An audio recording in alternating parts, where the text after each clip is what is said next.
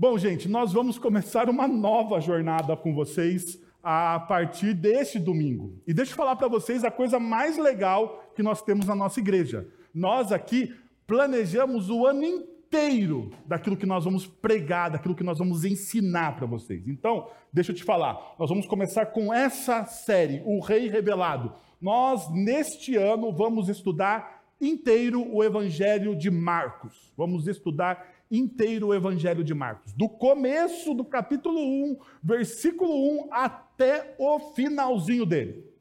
Serão cerca de 50 e poucos sermões. Já está dividido, mas nós vamos fazer isso em duas etapas. Duas etapas. Primeira etapa começa hoje. Hoje. Nós vamos trabalhar hoje a primeira etapa, ou primeira parte do livro de Marcos, que vai até o início do capítulo de número 8. Daí nós vamos dar uma pausa, Vai vir a Páscoa, teremos uma série especial de Páscoa que já está sendo trabalhada. Depois da Páscoa, entrando aí final, no meio do meio de abril, né? No meio de abril para frente, a gente vai trabalhar sobre família na nossa comunidade. Vamos trabalhar sobre o tema família. Então nós vamos até o penúltimo domingo de maio falando sobre o que? Família. Depois nós voltamos para a segunda parte, Marcos, o retorno, parte 2.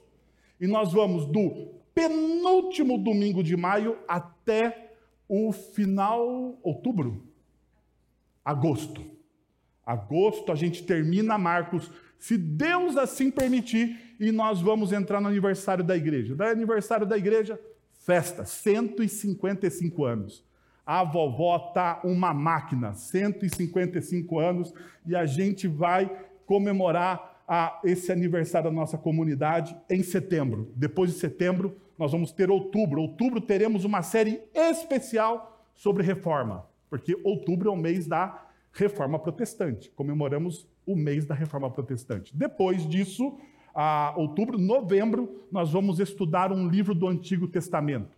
Provavelmente um dos profetas menores, sabe? Aquele que você já viu, mas não conhece. Né? Tem coisas que a gente vê e não conhece, não é verdade?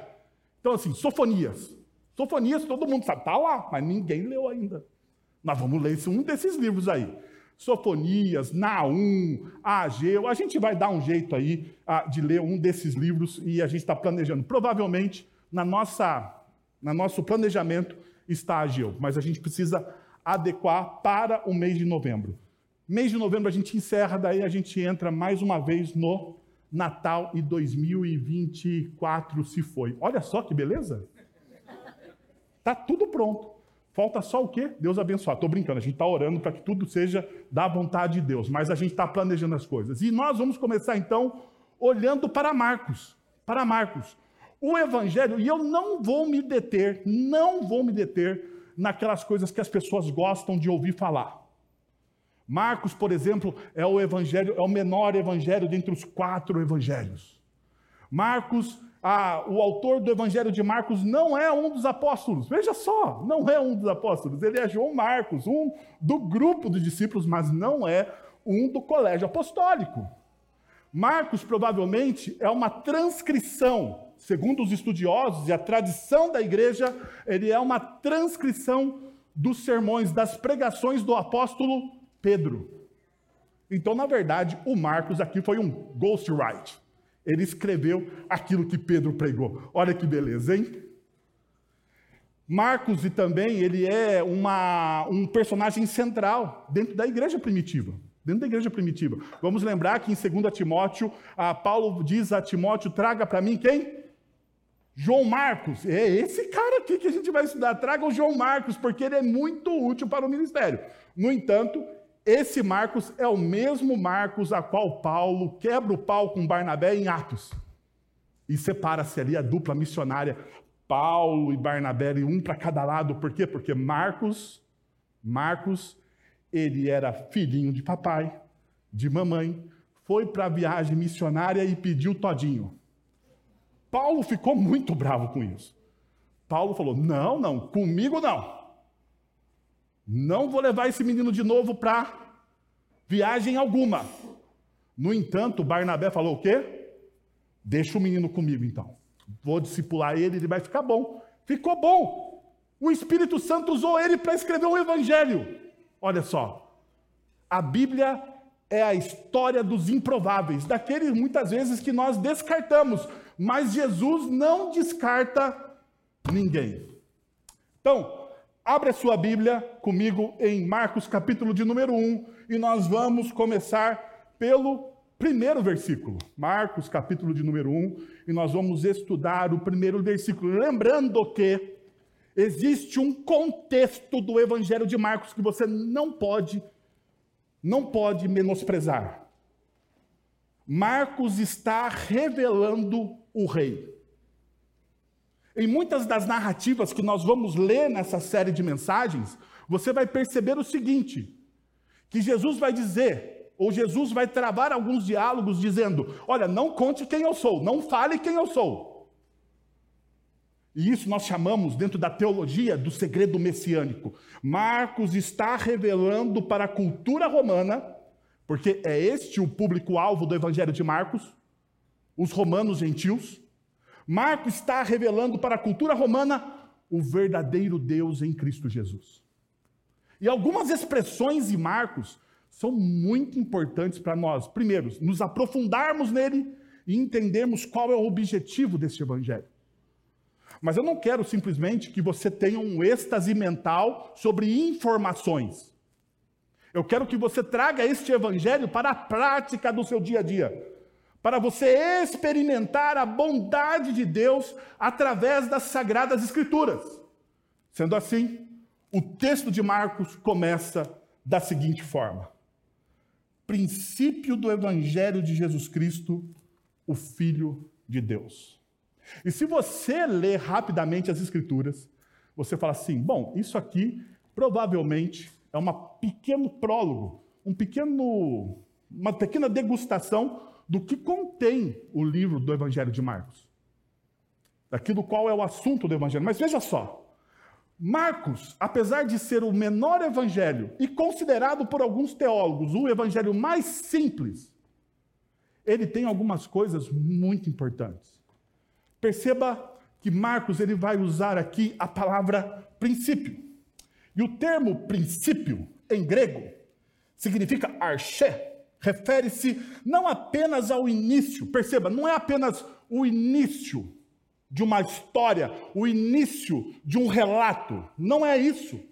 Esse termo aqui, esse termo também aqui, ele também é causa, origem. Os filósofos falavam dos princípios das coisas. Então, dentro da cultura greco-romano, porque este é o público do apóstolo, do, do evangelista Marcos, este é o público que ele quer atingir com o seu evangelho, ele está falando: olha, esse evangelho é o princípio de todas as coisas. O archê aqui tem essa ideia de início, mas não o início de um relato, mas o início criacional daquilo que Deus está fazendo. Sendo assim, sendo assim, o Evangelho de Jesus é, na, é, uma, é, é uma nova origem e uma nova gênese. E é interessante, porque o Evangelho de Mateus, quando você vê lá o princípio, a palavra início, é Gênese. Então, tanto tanto Marcos quanto o evangelista Mateus, eles entendem que o evangelho de Cristo Jesus é aquilo que dá, que dá origem a um novo mundo. Ou seja, dá origem a um novo fundamento para as nossas vidas. Perceba, não é uma simples palavra colocada ali ao acaso. Marcos está dizendo: eu vou apresentar para vocês eu vou apresentar para vocês o princípio de todas as coisas. Eu vou apresentar para vocês aquilo que pode dar fundamento à sua vida. Eu vou apresentar a vocês aquilo que traz novas cores à sua existência. Então, desta forma, as ações de Jesus e os efeitos da presença do reino de Deus devem ser vistos como o início. Como o início como um ponto de partida e o seu ah, desen... e o seu desenrolar de um processo muito maior, muito maior do que muitas vezes nós ah, imaginamos. O que, que Marcos então está fazendo aqui? Marcos está dizendo: aqui está o início de todas as coisas. Marcos está mostrando para a gente que este início traz novas cores, novos fundamentos, um novo mundo para as nossas vidas. E este início, e este início tem um desenrolar nas nossas vidas. Nas nossas vidas. Então perceba, o evangelho de Marcos, ele é muito prático. Algumas imagens dos outros evangelhos, alguns fatos que os outros evangelhos narram, por exemplo, a infância de Jesus e o nascimento de Jesus, em Marcos eles não existem. Porque a preocupação de Marcos é mostrar para as pessoas como o reino de Deus, como a presença de Jesus na vida das pessoas pode transformá-las. Perceba. Então ele fala: este é o princípio de todas as coisas. Esse é o desencadeamento de todos os processos. Sendo assim, nós podemos perceber que Marcos vai falar uma das palavras mais conhecidas do meio cristão: evangelho. E talvez se eu perguntasse para você o que é o evangelho, você me daria as definições que nós estamos acostumados ao quê? A ouvi-las. Mas saiba você que a palavra evangelho, ela não é uma palavra cristã. Ela não é construída dentro de uma comunidade cristã. A palavra evangelho, ela, ela é construída, ela é cunhada dentro da cultura greco-romana.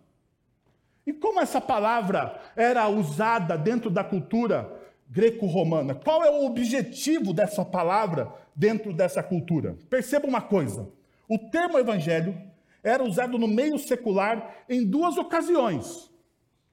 Em duas ocasiões. Qual eram essas ocasiões? o nascimento de um novo rei.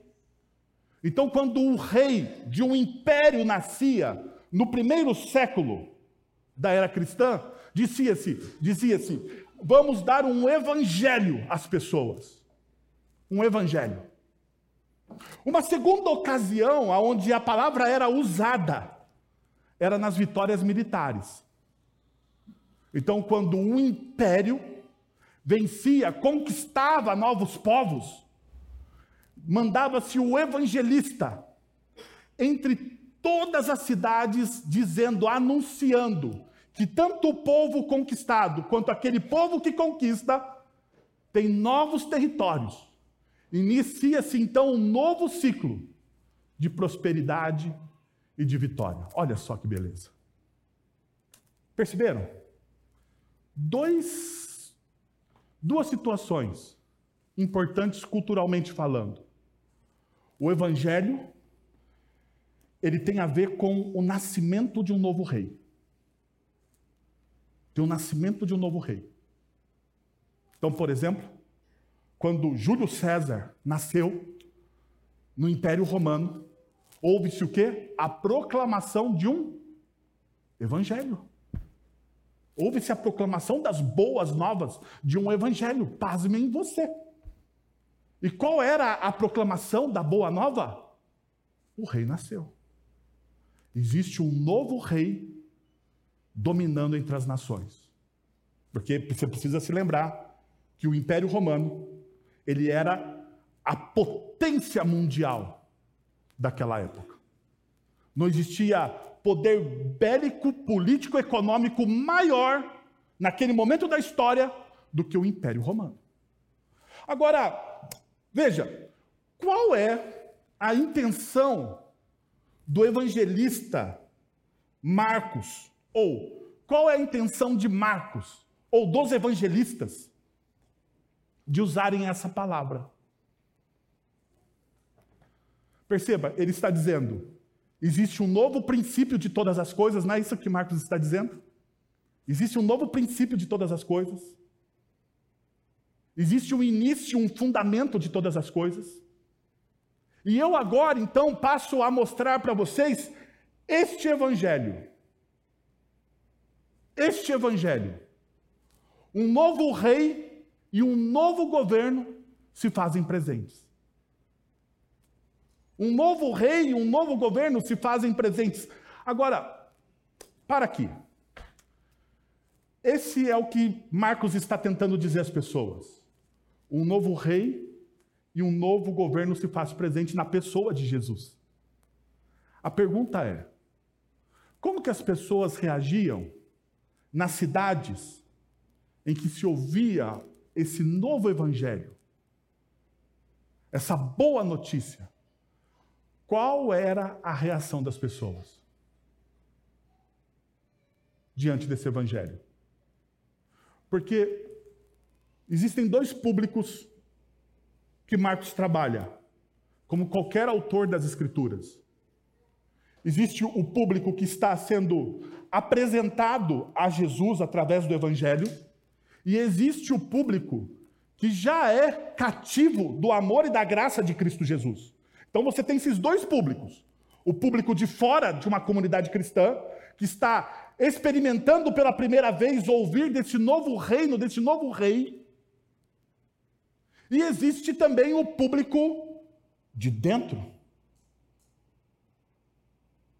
Qual era a reação que as pessoas tinham quando o evangelho da cultura era proclamado?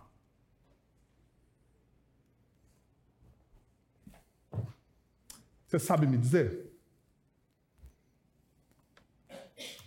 Perceba, o evangelho deve ser entendido como uma alvissareira notícia de vitória de Deus que estabelecia a sua realeza e soberania. O que, que acontecia na cultura? Diante de um evangelho, haviam-se festas. As pessoas comemoravam, havia-se comemorações. Ah, na cultura greco-romana, quando era proclamado um evangelho, era quase que um feriado nacional. Era quase que um feriado. As pessoas iam ouvindo a respeito desse evangelho, iam se alegrando. Então, jogos, danças, músicas eram vistos por toda a cidade. Por toda a cidade. Porque o evangelho foi proclamado. Uma boa notícia chegou. Para aqui comigo. Quando você ouve a respeito do evangelho de Cristo Jesus, você tem a mesma ou o mesmo sentimento?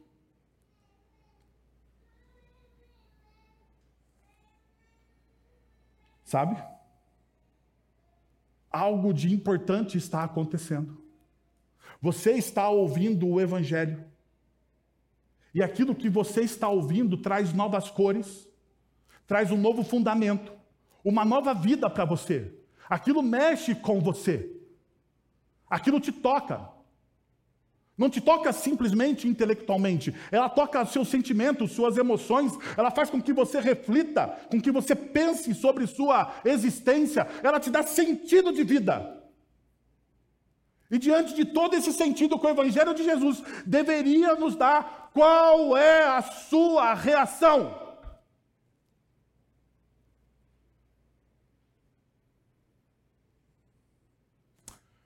Qual é o Evangelho da nossa cultura? Eu fiquei pensando sobre isso enquanto eu preparava a mensagem. Qual é o evangelho da cultura brasileira? Eu não estou falando do evangelho que a Bíblia nos apresenta. Qual é o evangelho da cultura brasileira? Há um tempo atrás, quando ainda tínhamos bom futebol, era talvez a Copa do Mundo. Hã? Está chegando a Copa. Né? As pessoas se vestiam de maneira diferente. Não é assim.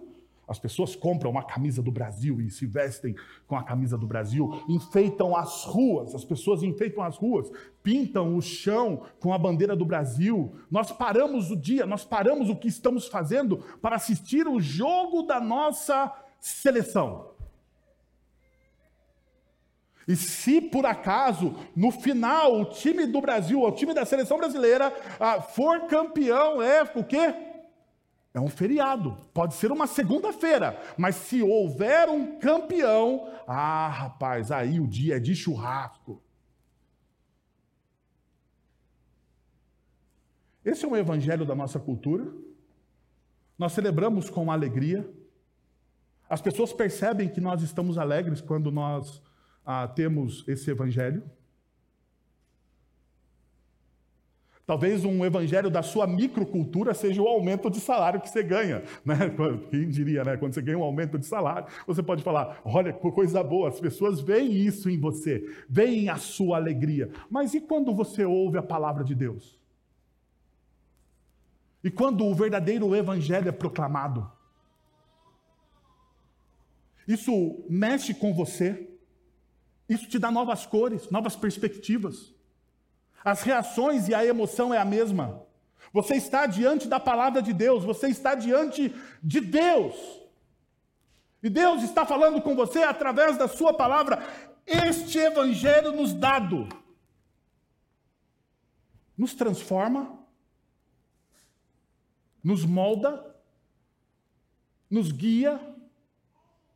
Porque veja, esse evangelho nos dado está falando de um grande rei, de um novo rei, de um novo reinado, de uma nova forma de vida, de novas cores, de novos fundamentos. E diante de tão grande boa notícia que o evangelho nos dá, que a morte foi vencida, que o pecado foi derrotado na cruz do Calvário, qual é a nossa reação?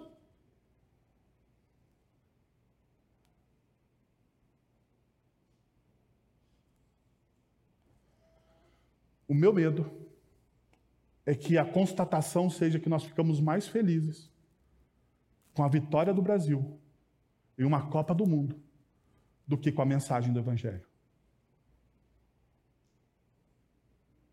O meu medo é que as nossas conversas estão recheadas de vitórias humanas,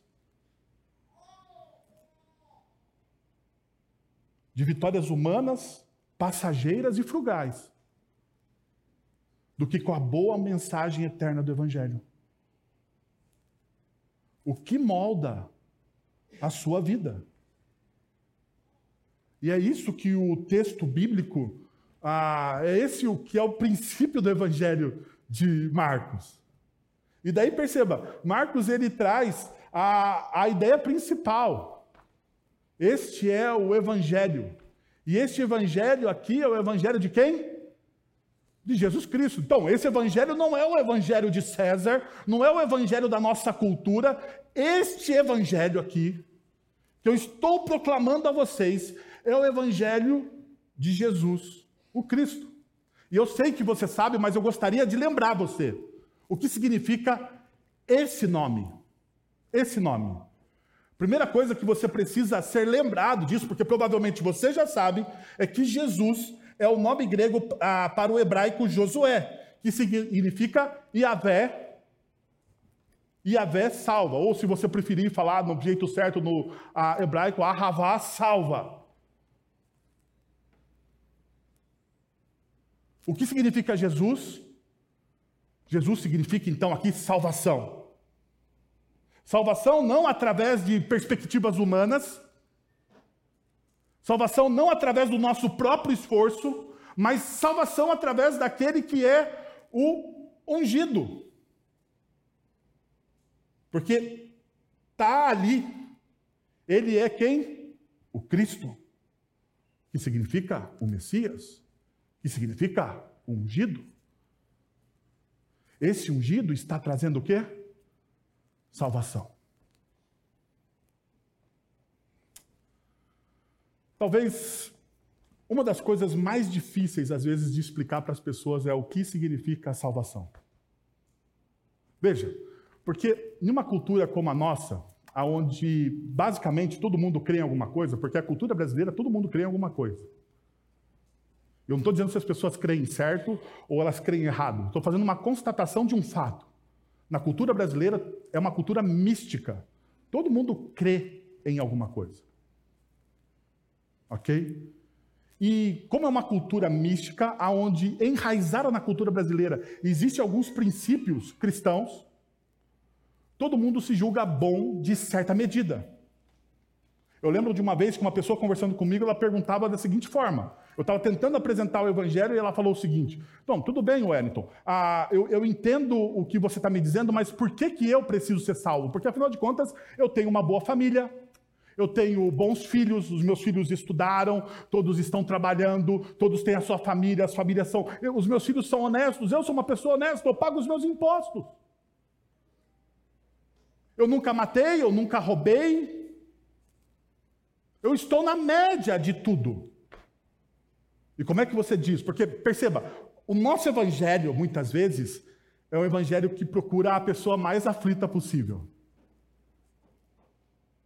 Então, se a pessoa está numa aflição gigantesca, seja emocional, financeira, existencial, você diz: Olha, eu tenho a resposta para você. Mas e para as pessoas que, que não têm as aflições? Que a vida está ok. A vida está o quê? Ok. O que significa salvação para essa pessoa?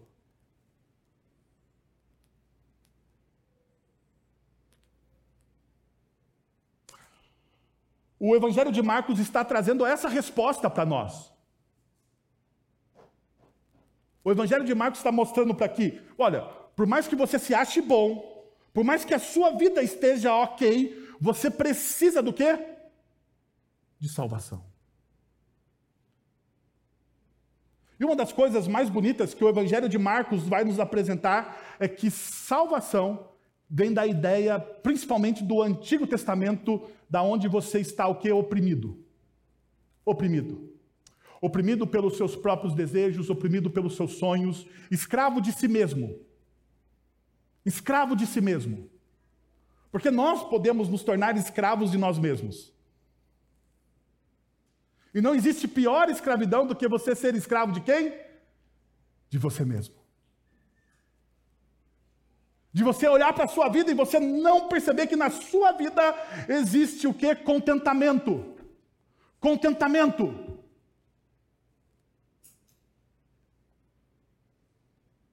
As pessoas passam o tempo todo buscando o que? Contentamento. E por mais que ela olhe para a vida dela e diga, ok, está tudo bem, Talvez a resposta do Oscar Wilde, ou do, que dizem que foi a resposta do Oscar Wilde, Wilde seja a mesma resposta nossa. Perguntaram para Oscar Wilde, o homem mais rico à época, disse: De quanto dinheiro você precisa? Ele olhou e falou o quê? Só mais um pouco. Porque ele não estava o quê? O homem mais rico do mundo não estava contente, não estava preenchido com aquilo que ele tinha e ele precisava do quê? De mais um pouco. Ele é um escravo de si mesmo.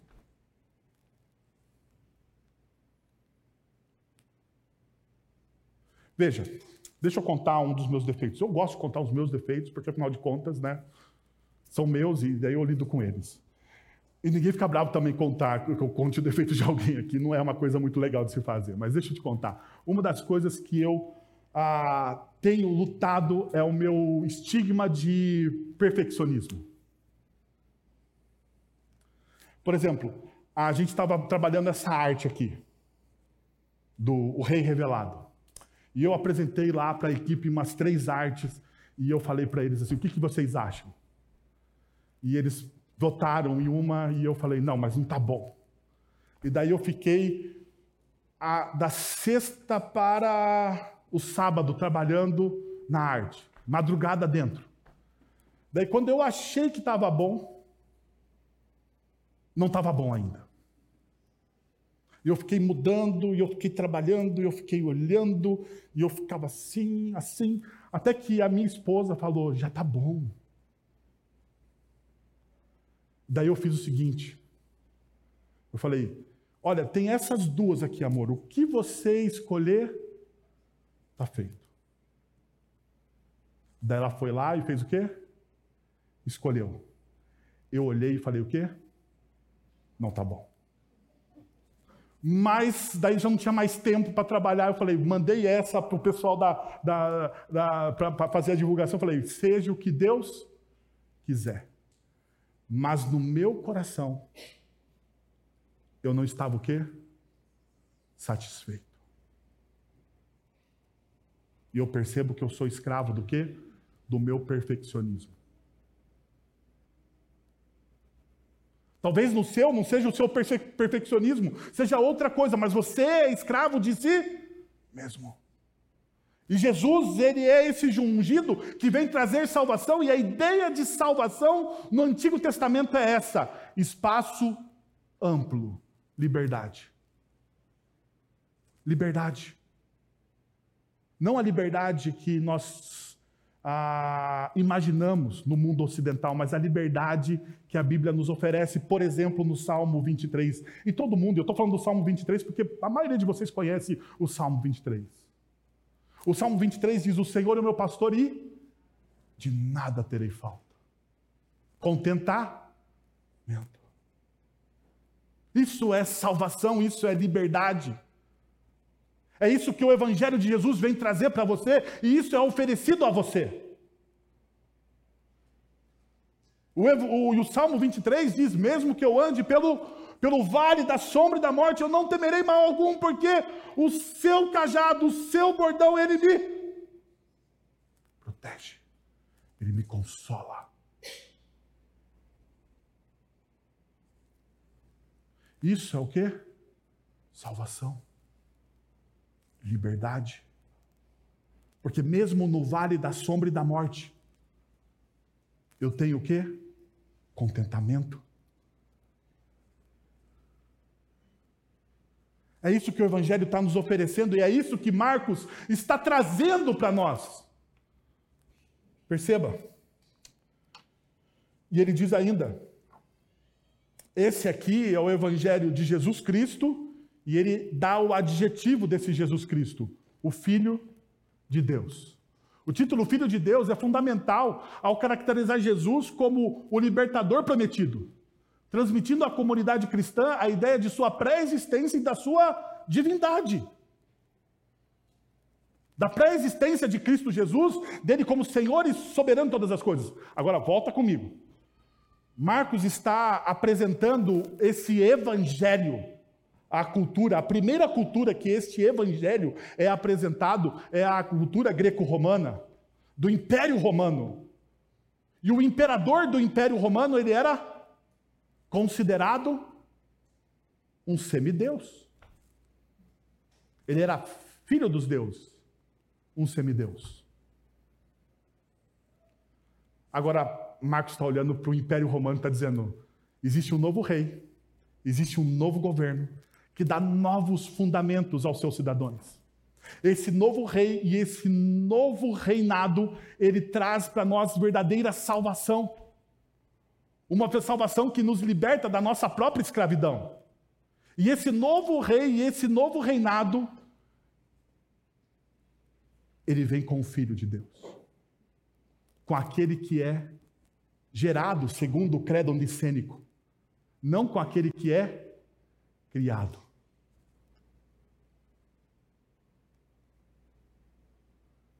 ele é gerado e não criado.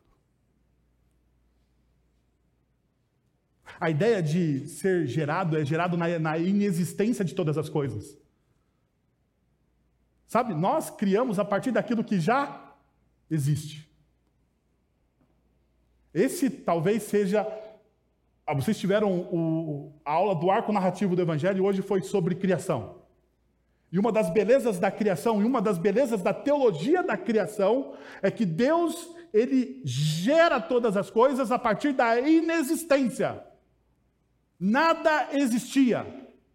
Segundo o relato bíblico, tudo era um vazio, tudo era caos. Mas a partir da palavra proferida de Deus, as coisas vêm à existência. Elas existem. Toda a humanidade, tudo aquilo que nós conhecemos, vem à existência a partir daquilo que Deus fez. Tudo aquilo que nós criamos é criado a partir daquilo que Deus fez. Nós não geramos absolutamente nada.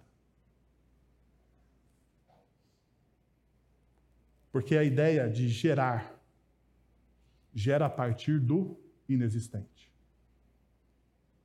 Por isso que o credo nicênico diz que Jesus Cristo, ele foi o quê? Gerado eternamente. Ele é o Deus encarnado. E aqui está a grande sacada de Marcos. Ele está falando que o novo rei não é um homem. Que o novo rei deste reino é o próprio Deus. É o próprio Deus. Vocês perceberam? O quão poderosa é essa mensagem? O quão transformadora é essa mensagem? Vocês perceberam que agora essa realidade, a realidade que o Evangelho de Mateus diz sobre Jesus, que Jesus agora é o Deus conosco, é o Deus próximo. Deixa eu te perguntar mais uma vez então, qual é a sua reação a este Evangelho? Qual é a sua reação a este Evangelho? Sabe, a gente se acostuma com as coisas. Quando a gente se acostuma com as coisas, a gente acaba menosprezando elas, não é verdade?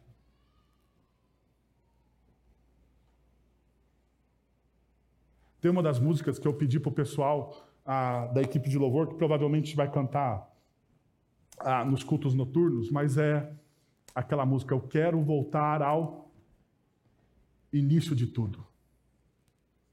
Eu quero voltar ao. Quem é velho de igreja conhece essa música. Né? Isso já denota aqui ah, o tempo que você faz parte de uma comunidade cristã. Eu quero voltar ao início de tudo. Eu quero encontrar-me contigo, Senhor. Eu quero rever, rever, olhar para o meu coração e rever os meus defeitos. Eu quero rever os meus valores. Eu quero o quê? Reconstruir. Quero voltar ao início. Eu quero voltar ao quê? Ao primeiro amor. Fazendo alusão, a música faz alusão ao texto de Apocalipse, ao texto que Jesus envia à igreja de Éfeso, nos primeiros capítulos de Apocalipse, dizendo que você precisa fazer o quê? Você precisa voltar ao primeiro amor. Se você pegar a igreja de Éfeso o que Jesus diz? Ele fala assim: vocês têm uma boa ortodoxia. Vocês são crentes, vocês têm um bom ensino. Mas vocês se esqueceram do quê? Vocês se esqueceram do que? Então, veja, isso pode se encaixar como uma luva para a gente, principalmente os reformadinhos, né? Os reformadinhos, né? Você pode estar a ter uma boa ortodoxia, um bom ensino. Você pode ser um mestre, mas você perdeu algo no caminho. Você perdeu o quê? O primeiro amor, e isso é possível. Isso é possível porque aconteceu com a igreja de Éfeso. Isso pode acontecer com a gente.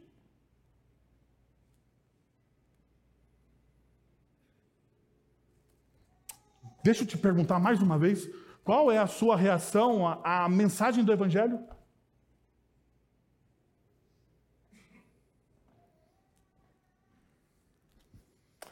Então, o texto que nós estamos estudando nos dá ou nos faz uma pergunta. Lembra que eu falei que eu ia diminuir as minhas introduções? Eu vou dizer para vocês que essa foi a introdução do meu sermão.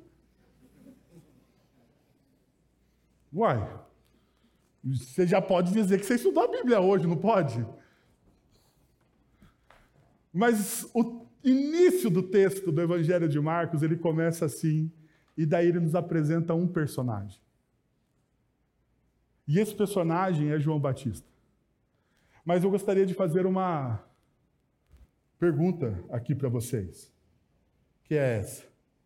Diante da realidade de que o Evangelho de Jesus é o início de uma nova forma de vida, onde somos resgatados de nós mesmos, libertos do nosso egocentrismo e adotados como filhos, qual deve ser então a nossa atitude diante desse evangelho?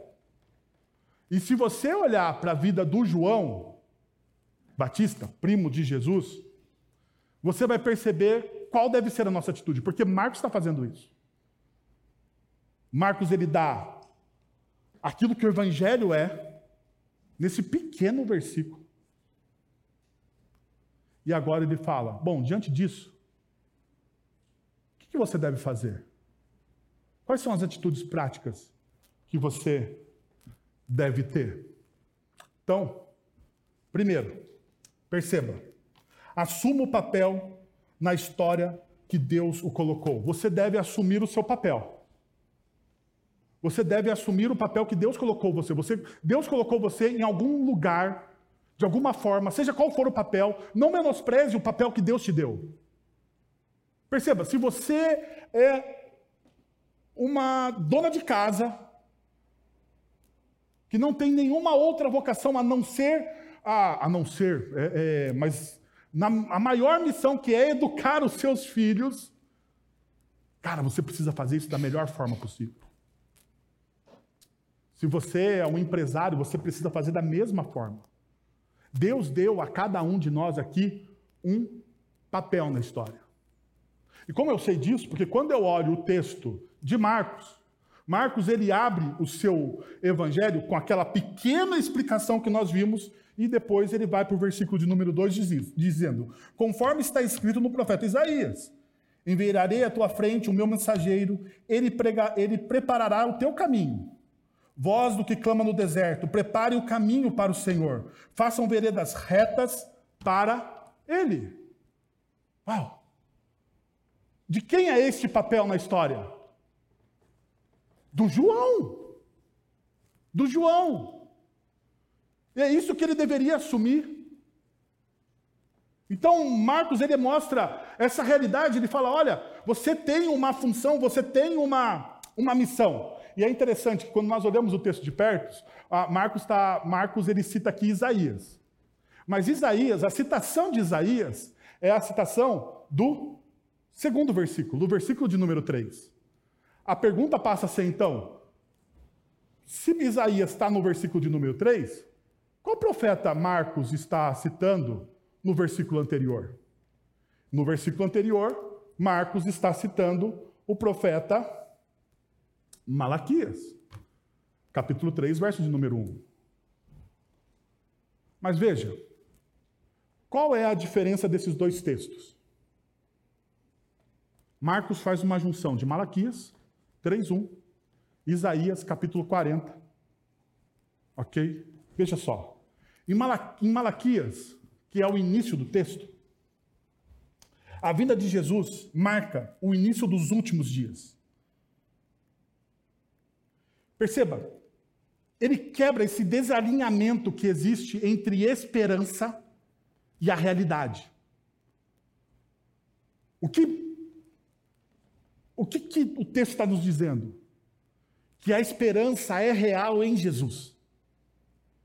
Que a chegada de Jesus traz essa verdadeira esperança, não para o mundo filosófico, não para o mundo de ideias, mas para a realidade. Para a realidade. Perceba, em um dos momentos que ah, o próprio João Batista duvida de, de, de Jesus e manda os seus discípulos, ó, pergunta para Jesus quem ele é ou se a gente precisa esperar outra pessoa. Não é isso que acontece nos evangelhos? É isso que acontece. E daí Jesus diz o quê? Avisa o João que os cegos estão vendo, os coxos estão tá, tão, tão, tão andando de novo. E perceba uma coisa: o evangelho do reino está sendo pregado, anunciado a todas as nações. O que, que isso está demonstrando? Que o reino chegou. E aqui tem uma coisa muito interessante. Perceba, você e eu, muitas vezes, vivemos com uma escatologia errada. Já parou para pensar? Nós somos dominados por ideias escatológicas pirotécnicas. Principalmente quem leu aquele livro Deixados para Trás. Se você leu o livro ou assistiu o filme, os filmes, que Jesus lhe perdoe. Por quê? Porque a visão escatológica daquele filme me leva a uma letargia espiritual. O reino ainda não chegou. É isso que uma visão escatológica errada diz. Uma visão escatológica diz errada diz que Jesus ele veio salvar as nossas almas. e que essa, esse veio salvar as nossas almas não tem nada a ver com a minha realidade presente aqui e agora. A visão escatológica bíblica que Marcos está, que Marcos está apresentando para a gente no seu evangelho é uma visão que está comprometida com a nossa realidade. O reino de Deus chegou aqui e agora. Ele está presente. Ele é real, palpável, visível. Ele se encarnou na pessoa de Jesus e hoje ele está presente no nosso meio através do Espírito Santo. Esse é o reino de Deus. É isso que o Evangelho está nos mostrando. Ainda, se aqui é, um, é, uma, é uma palavra onde nós vemos que existe um julgamento de Deus, a presença num tempo real desse julgamento, Isaías 40 nos mostra que o texto é um texto de consolação e libertação. Finalmente, as chances de sair do cativeiro e de atingir a, a, a meta de vida humana, andar nos caminhos do Senhor. Agora, perceba, existe uma ponte que nós precisamos cruzar aqui. João é aquele que preparava a primeira vinda do Senhor, não é esse? João é aquele que prepara a primeira vinda do Senhor. E os discípulos, no século 21, são aqueles que anunciam a segunda vinda do Senhor. Não é isso? Nós estamos diante da mesa da ceia do Senhor. Nós vamos agora, daqui a, a instantes, celebrar esta ceia. E uma das coisas que nós dizemos ao celebrar essa ceia é que nós celebramos essa ceia até o dia da sua volta, até o dia da sua vinda. Perceba, existe uma ponte, uma visão correta, escatológica de todas as coisas, que nós deveríamos viver os nossos dias como se fossem os últimos dias. O que, que isso significa? Por que, que a igreja primitiva criou um impacto tão grande na sua sociedade naquele tempo? Porque eles viviam os últimos dias como se fossem os últimos dias.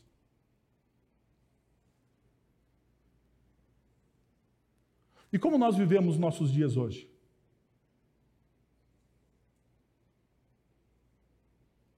Você já percebeu que nós sempre achamos que dá tempo para todas as coisas? Já parou para pensar nisso? Que nós somos inconsequentes com o nosso tempo? Que nós parecemos mais aquelas virgens imprudentes? Que não percebem se o óleo está acabando ou não?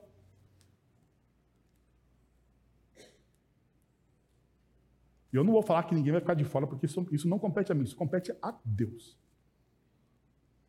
Mas, no entanto, existe o que no nosso, na nossa, na nossa mentalidade, na nossa forma de enxergar as coisas, existe, existe essa, essa letargia do tempo. Existe tempo para tudo. A gente transformou o Eclesiastes em um mantra errado na Sagrada Não, pastor, existe tempo para tudo. O seu filho caminha a passos largos para o inferno, mas você diz: ah, não, existe tempo para tudo. Calma aí, gente. Calma aí. Você precisa parar, olhar nos olhos dos seus filhos e dizer: você está caminhando a passos largos para o inferno.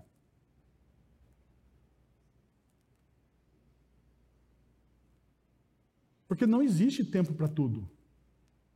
Ah, os, perceba, essa, essa letargia espiritual faz com que a gente jogue a nossa responsabilidade nas costas de Deus. Isso é um hipercalvinismo que beira a heresia. A responsabilidade da missão Deus compartilhou com quem? Com a igreja, com a gente. Mas daí tem aqueles que falam, pastor, mas as pedras vão clamar. Você vai passar vergonha das pedras clamando? É isso mesmo? Você quer passar vergonha das pedras clamando, do burro falando? E você que é discípulo de Cristo Jesus, na letargia espiritual de uma visão escatológica errada a respeito de quem é o Cristo. Veja.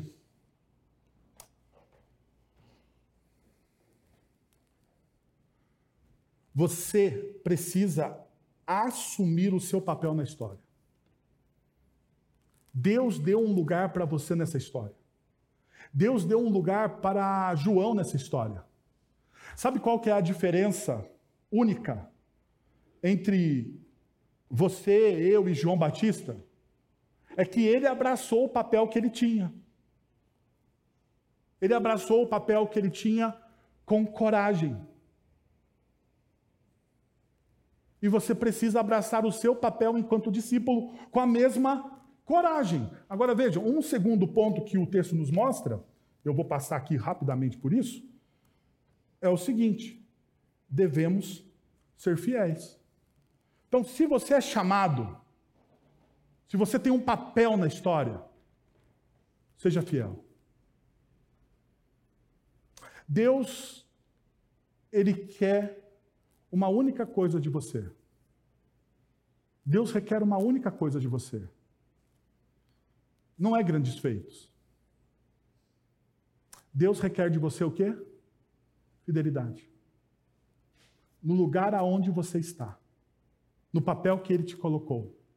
Não busque outros papéis. Não busque protagonismo. Seja apenas fiel aonde Deus colocou você. Olha o que o texto bíblico nos mostra, na continuação do texto. Assim, seguiu João batizando no deserto e pregando um batismo de arrependimento para o perdão dos pecados. E ele vinha toda a região da, da Judéia e todo o povo de Jerusalém, confessando os seus pecados. Eram batizados por ele no Rio Jordão, batizando no deserto e pregando um batismo de arrependimento para o perdão dos pecados. Uma das características da pregação de João, se você olhar nos outros evangelhos, é que João pegava o quê? Pesado. João tinha as conversas sérias que nós não queremos ter com as pessoas. Perceba, João ele pregava e ele pregava o quê? Arrependimento. Não é isso que o texto está dizendo? Vem comigo. Para você falar de arrependimento, você precisa falar sobre o quê? Vamos, gente, vocês são mais inteligentes do que eu. Para você falar, para você convidar as pessoas ao arrependimento, você precisa falar sobre o quê? Pecado.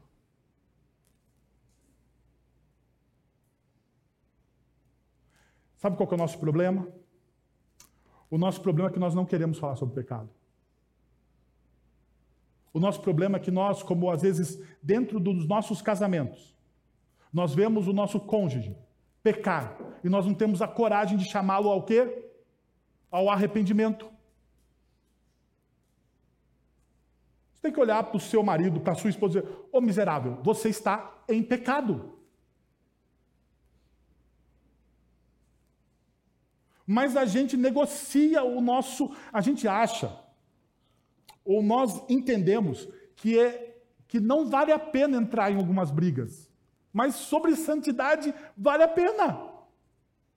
Vale a pena porque tem a ver com o relacionamento que você tem com Deus. Da mesma forma com os nossos amigos, a gente não quer perder o amigo, então a gente não exorta o amigo. Eu não vou falar para ele que ele é desleal. Porque imagina, né? Numa, numa cultura da, do politicamente correto, falar para alguém que ele pecou, ai meu Deus. Mas você precisa ter conversas sérias. Aquilo que nós muitas vezes chamamos aqui na nossa comunidade de conversas cruciais. Em terceiro, o texto bíblico me diz que nós devemos cultivar a humildade como meio de descentralizar a vida. Nós devemos cultivar a humildade.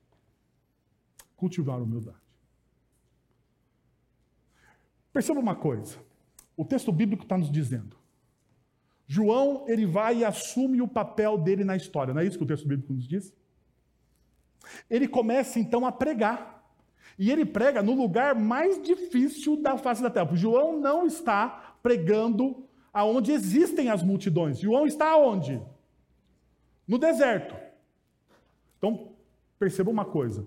Quando a mensagem é o evangelho de verdade, as pessoas vão até o deserto para ouvir. Então, João está pregando do deserto, no lugar ermo, um, uma palavra forte de arrependimento.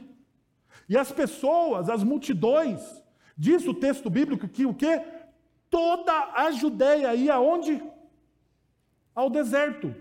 Toda a Judéia inclui aí Samaria, inclui não era só Jerusalém, fala Jerusalém e toda a região da Judéia. Ou seja, havia um impacto regional daquilo que João estava fazendo no deserto. As multidões estavam indo ao deserto para ouvi-lo. O que, que ele faz? Diante do sucesso, o que, que você faz? Porque João tem sucesso aqui, não tem? Neste momento, era o momento de João lançar a primeira church do deserto. Já pensou? Uma igreja de parede preta no deserto? Ia ser fantástico. Hã? Desert Church. Com vocês, João Batista. Ele tinha até dieta especial. Gafanhoto, mel. Olha que beleza. Já tinha um livro de receitas para lançar na igreja dele ele está em pleno crescimento ministerial. O que, que ele faz com sucesso? Ele constrói o seu reino, o reino pessoal do João Batista, ou ele edifica o reino de Deus? Então, deixa eu mostrar para vocês o que, que o João faz. O João, ele edifica o reino de Deus. João vestia roupas feitas de pelos de camelo, usava um cinto de couro e comia gafanhotos e mel silvestre. Ele, e, e esta era a sua mensagem: Depois de mim, vem alguém mais poderoso do que eu, tanto que eu não sou digno nem de, de, de, me curva, de, de curvar-me e desamarrar as correias seu, das suas sandálias. Eu os batizo com água, mas ele os batizará com o quê? Com o Espírito Santo. João, então, ele cultiva a humildade. Ele diz: Olha, eu não sou o cara. Eu sei quem eu sou. E eu não sou ele. Deixa eu te dizer uma coisa: eu não sou digno de desatar as sandálias daquele que virá. Sabe quem era a pessoa que desatava as sandálias? O escravo. João está dizendo que nem para escravo ele serve.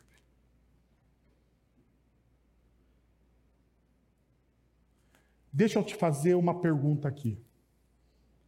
Diante do seu sucesso, você está disposto a não construir o seu próprio reino, mas a edificar o reino de Deus?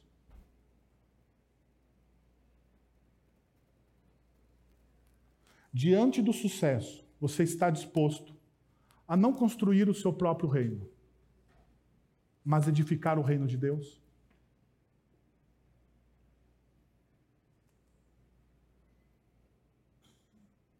Feche seus olhos, abaixe a sua fronte.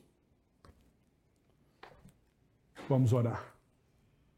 Pai, nós estamos na tua presença, Senhor. E nós queremos te agradecer pelo teu amor em Cristo Jesus, pela tua graça, pelo poder do teu reino, Senhor. Nós queremos te agradecer pelo teu evangelho. O evangelho que vem e cura os nossos pecados, que transforma nossa, as nossas vidas, que regenera, Deus, a nossa forma de ver as coisas, de compreender as coisas, Senhor. Sendo assim, Pai, queremos te pedir que essa palavra ela ecoe nos nossos corações. Que ela faça mais do que morada, Pai. Que ela transforme as nossas vidas. Que ela reoriente a nossa existência. Que nós possamos, neste momento, examinar o nosso coração nós estamos diante da mesa do Senhor e nós precisamos examinar o nosso coração para perceber quais, quais são as nossas falhas, aonde o Senhor está pedindo para que possamos mudar, ó Deus, modificar, modelar a nossa vida, não conforme os nossos achismos, mas modelar as nossas vidas conforme a tua vontade, conforme as, as sagradas Escrituras. Pai, Faz essa obra nas nossas vidas, no nosso coração. É isso que nós te pedimos. Em nome de Jesus. Amém. Vamos receber a bênção? Agora, irmãos, que a graça de nosso Senhor e Salvador Jesus Cristo, o amor de nosso Deus e Pai, o conselho, o consolo, o poder e a ação do Santo Espírito de Deus estejam sobre vocês agora e pelos séculos dos séculos. Amém.